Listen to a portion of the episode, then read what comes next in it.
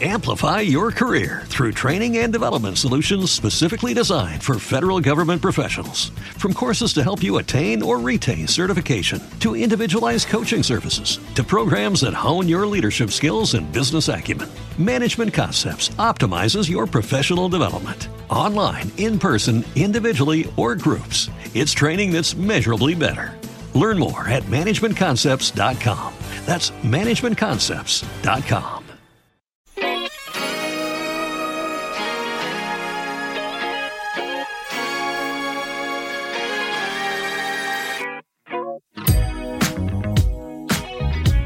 Packaging Podcast, el podcast del envase y el embalaje. Presenta y dirige Víctor Borras. Buenos días y bienvenidos, queridos oyentes. Como todos los martes, aquí estoy con vosotros en Packaging Podcast. Para aquellos que sea la primera vez que me escucháis, saber que me llamo Víctor Borrás, soy el responsable de marketing de Nauf Industries en España y quien dirige este programa sobre envase y embalaje, con una visión holística del sector. El objetivo de este programa es mostrar este gran sector y siempre de un modo divulgativo y educativo. Y como siempre, daros las gracias a todos vosotros por escucharme y seguirme, puesto que sois vosotros la razón de realizar este programa todos los martes ya desde hace tres años. Y sin más introducción, empezamos nuestro podcast. Hoy voy a explicar qué son las migraciones, los tipos, por qué se producen, un poco por encima la legislación que creo que es importante y qué son las declaraciones de conformidad. El motivo por el cual hoy he hecho este capítulo es porque últimamente no paro de escuchar noticias alarmantes de los medios de comunicación donde lo único que hacen es generar miedo a la población, como comemos plástico, tenemos plástico en los pulmones, etc. Y yo creo que es hora de ser muy objetivo y contaros exactamente qué es lo que hace el sector para controlar lo que se denominan las migraciones. ¿Qué son las migraciones? La migración es la transferencia de compuestos químicos procedentes del envase a los alimentos que protege o que contiene.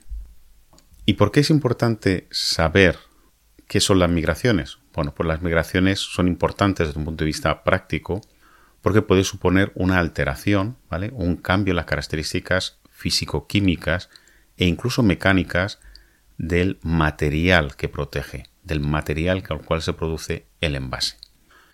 Puede suceder que haya una variación en la composición del producto envasado, es decir, que haya una migración que altere el producto el cual el envase protege.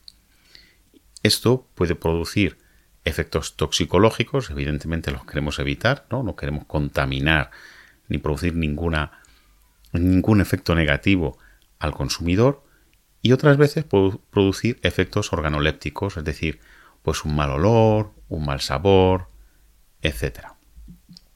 Cuando estamos hablando de migraciones hay que tener en cuenta cuatro grandes grupos. Por un lado, hay que tener en cuenta el alimento ¿no? a la hora de hacer el estudio de migración.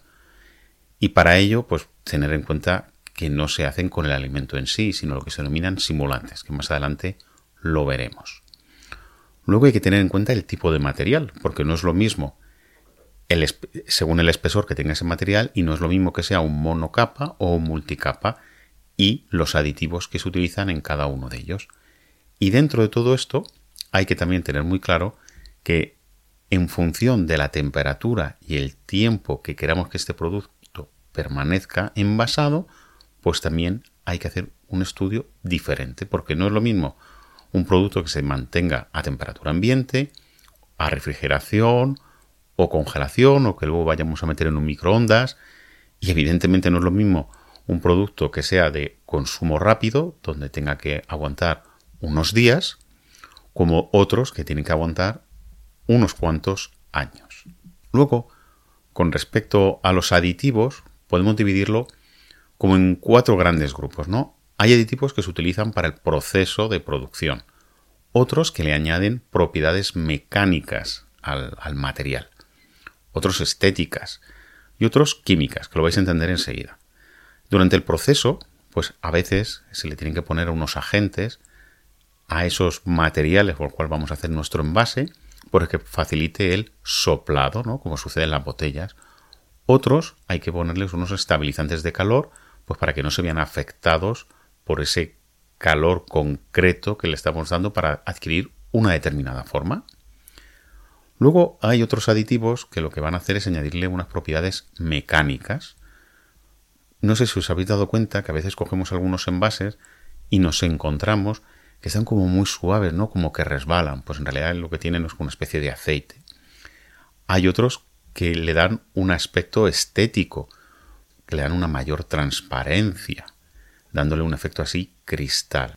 Y por último, ¿no? como ejemplo ya de propiedad química, no lo había hecho hasta ahora, pues hay algunos que hay que protegerlo de la luz. Y entonces tienen unos protectores ultravioletas o incluso pues que protejan de la producción de bacterias como pueden ser los biocidas. Hay dos tipos de migraciones o el origen de esas migraciones pueden ser de dos tipos, que creo que está mucho mejor dicho. Normalmente están lo que se denominan los IAS, ¿no? que son las sustancias que se han añadido intencionadamente, como lo que os he mencionado anteriormente de esos aditivos, ¿vale? Pueden ser pues unos adhesivos, los barnices, las tintas, los propios productos multicapa.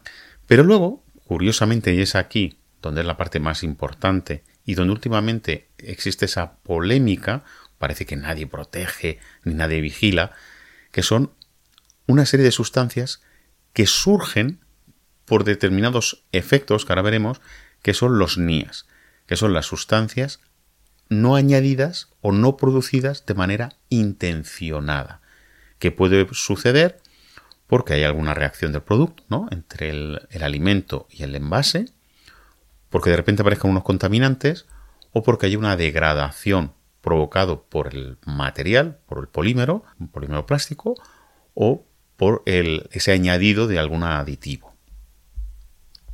hay que tener claro que cuando estamos hablando de los factores, ¿no? ¿Cuáles son los factores que influyen en la migración? Pues tenemos que hablar básicamente de dos. Por un lado tenemos la constante de partición, ¿vale? Y otra de difusión. Bueno, lo voy a explicar, parece algo muy técnico, pero lo vais a entender perfectísimamente.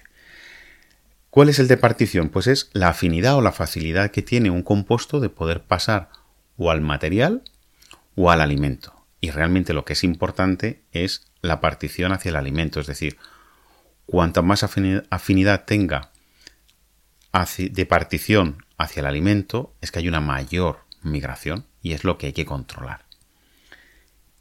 Y viceversa, ¿no? Cuando hay más al envase, pues tienen menos posibilidades de migrar. Y luego está la constante de difusión, que se produce, que es la velocidad, ¿no? Por lo que las moléculas pueden pasar o atravesar.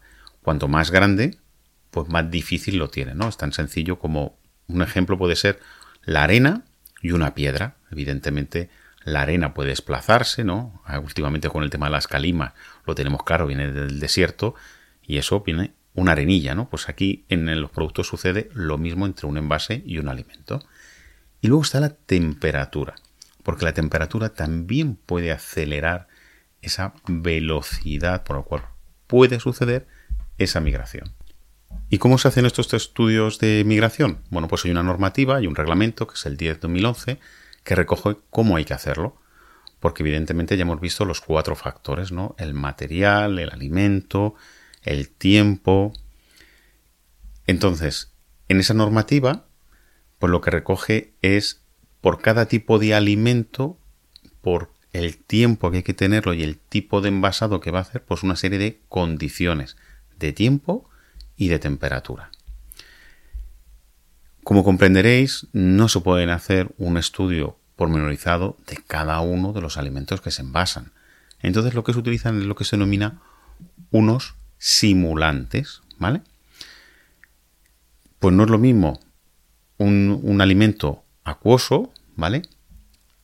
Pues en ese caso pues utiliza un producto que lo simula, ¿vale? Que imita el comportamiento del alimento, para que lo entendamos. En el, un producto ácido, pues utiliza el ácido acético.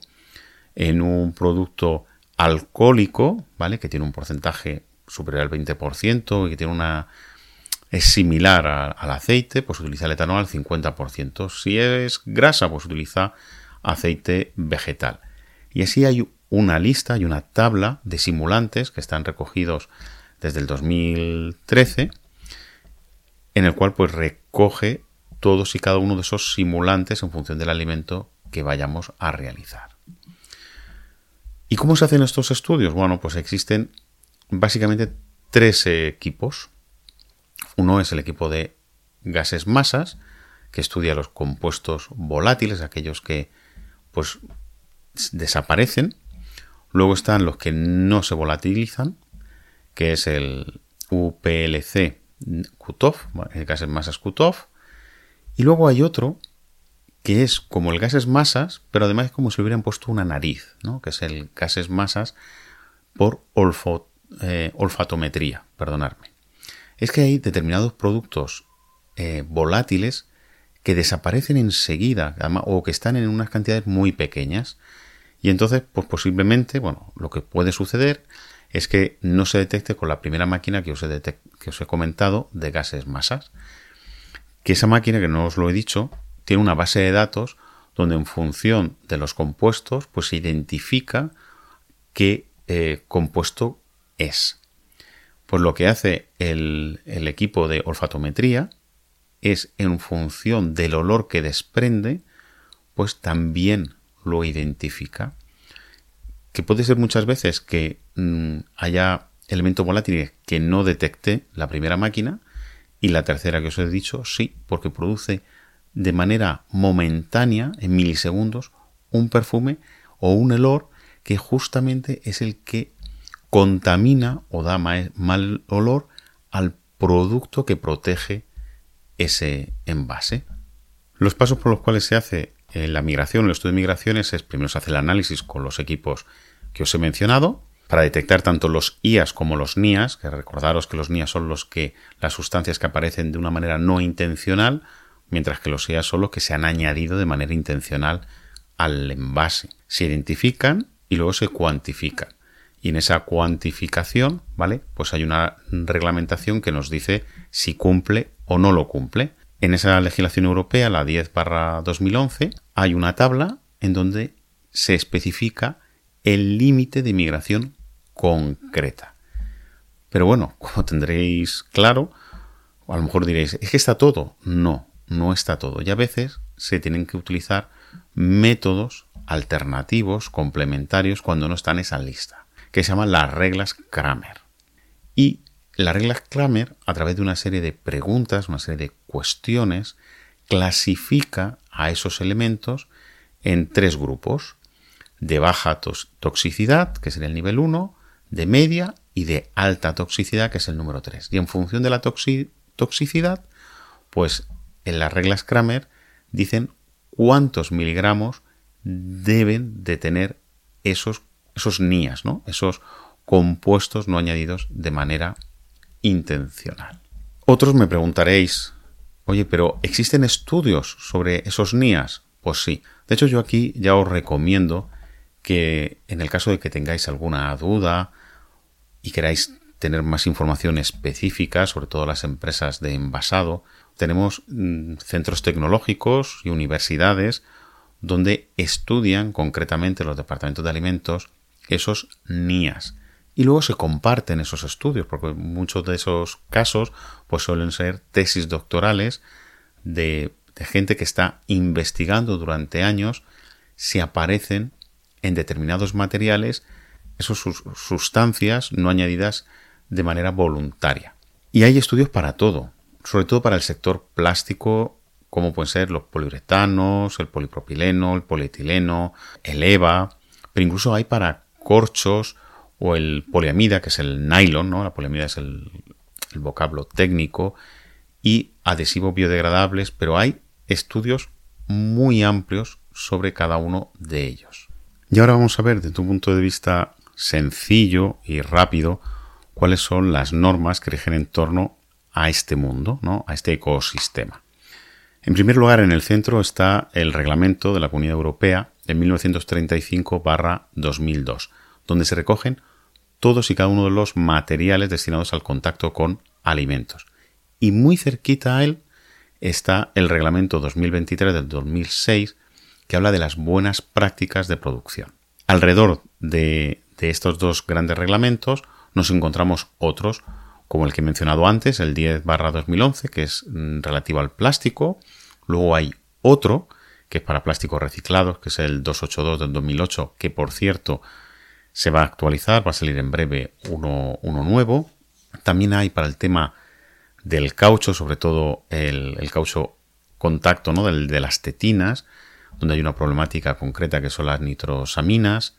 Luego hay otro para el tema de barnices y recubrimientos, sobre todo los bisfenoles, cerámica, la celulosa y elementos que le dan esa, esa característica de agentes activos o inteligentes que se lo añaden al packaging, ¿no? Aquellos packaging que os mencionaba que en función de una variación química del producto que contienen, pues las etiquetas cambian de color. También hay un reglamento sobre estos tipos de agentes o aditivos que se, se añaden. Y concretamente, como os he mencionado, pues aunque hay 17 dentro del, reglamento, el, principal que os mencionaba, el 1935, de esos 17 materiales donde están los metálicos, las ceras, el corcho, el vidrio, el papel, el cartón, pues simplemente hay unos cuantos específicos. Y esto es muy importante y ahora lo veremos por qué.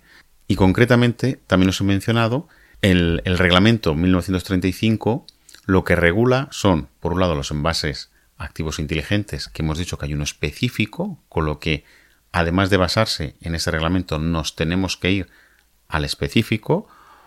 Luego habla de la trazabilidad, habla de la etiqueta, habla del proceso de inspección y de control, habla de filosofía genérica o requisitos. Y lo más importante, ¿eh? que es lo que he comentado que iba a contaros es la declaración de conformidad. ¿Y cuál es el, principio que rige todo eso? El principio básico es las buenas prácticas a la hora de fabricar. Y eso es lo que guía toda esta normativa.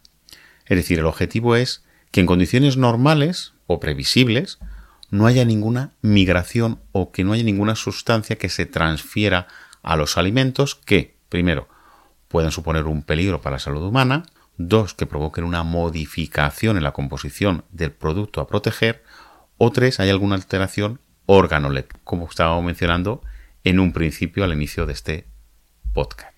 ¿Y qué es la declaración de conformidad? Bueno, es un documento, que hay más aparte de la declaración de conformidad, pero es el más extendido, donde todos los productos y materiales deben ir acompañados de esta declaración de conformidad en el cual se justifica pues que no hay, no hay una migración de estos IAS y ahora mismo, que es una parte polémica, los NIAS.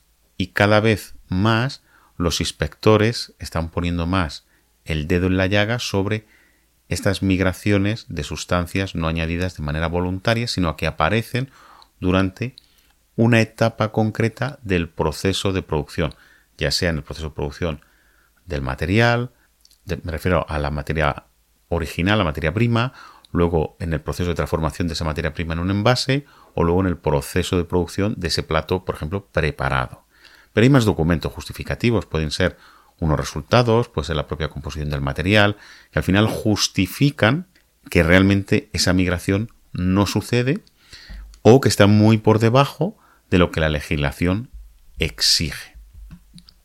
¿Quién tiene obligatoriedad de presentar estas declaraciones de conformidad? Pues todos hasta el momento antes de entregarlo al consumidor. Es decir, lo puede exigir el distribuidor, lo puede exigir el envasador, lo puede exigir el distribuidor desde el material que luego se envasa, lo puede exigir el transformador del, del material hacia el envase, el fabricante de los aditivos, se lo puede exigir el que luego produce el envase o envasa, y así hasta llegar a la, cúspide ¿no? de, este triángulo, que podría ser el fabricante de cada una de las materias primas. Y así va de arriba hacia abajo y cada uno va exigiendo que va cumpliendo la normativa. Pero claro, hemos comentado antes que solamente hay cinco que tienen medidas específicas para saber si cumple lo que la legislación les obliga.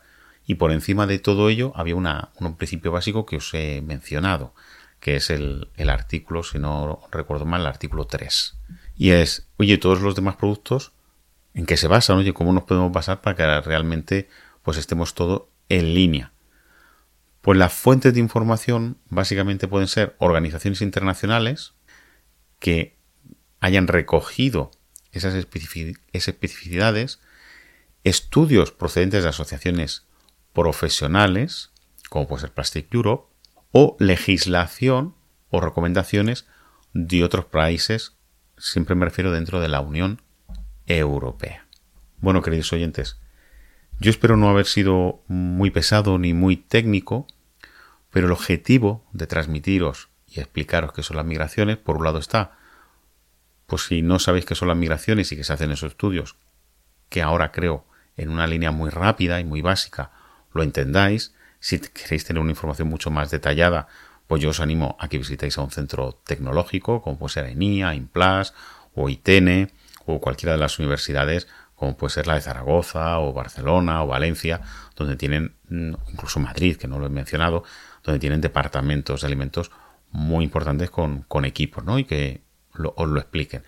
Yo ahí os, lo digo porque a veces, sobre todo las empresas transformadoras, pues necesitan estar al corriente de cuáles son esos estudios para luego exigir, porque no vaya a ser que estemos entregando un producto que sin nosotros saberlo por no haber estado al día, sepamos que debe de cumplir o debe estar bajo unas normas que luego no lo vayan a exigir nuestros propios clientes. Y de un punto de vista del consumidor, pues que tener claro que a pesar de todas estas noticias alarmantes y alarmistas que hay, que hay un control muy exhaustivo por parte ya no solamente de la administración, sino una exigencia y un control entre todos y cada uno de los agentes que forman parte de este ecosistema del mundo del envase alimentario.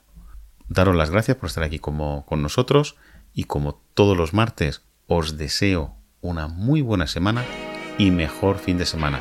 Estoy seguro que muchos de vosotros ya estáis de vacaciones y otros están a punto de cogerlas. Nos oímos el próximo martes. Muchas gracias por estar aquí conmigo. Un fuerte abrazo.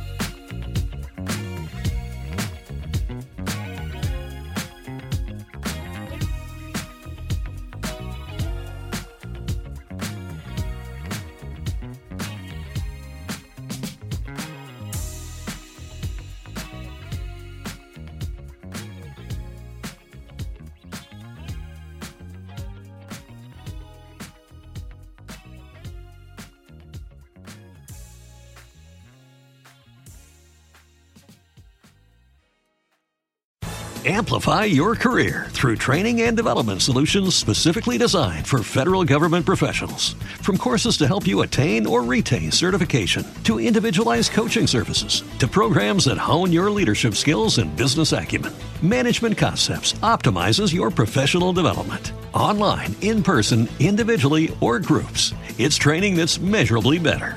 Learn more at managementconcepts.com. That's managementconcepts.com.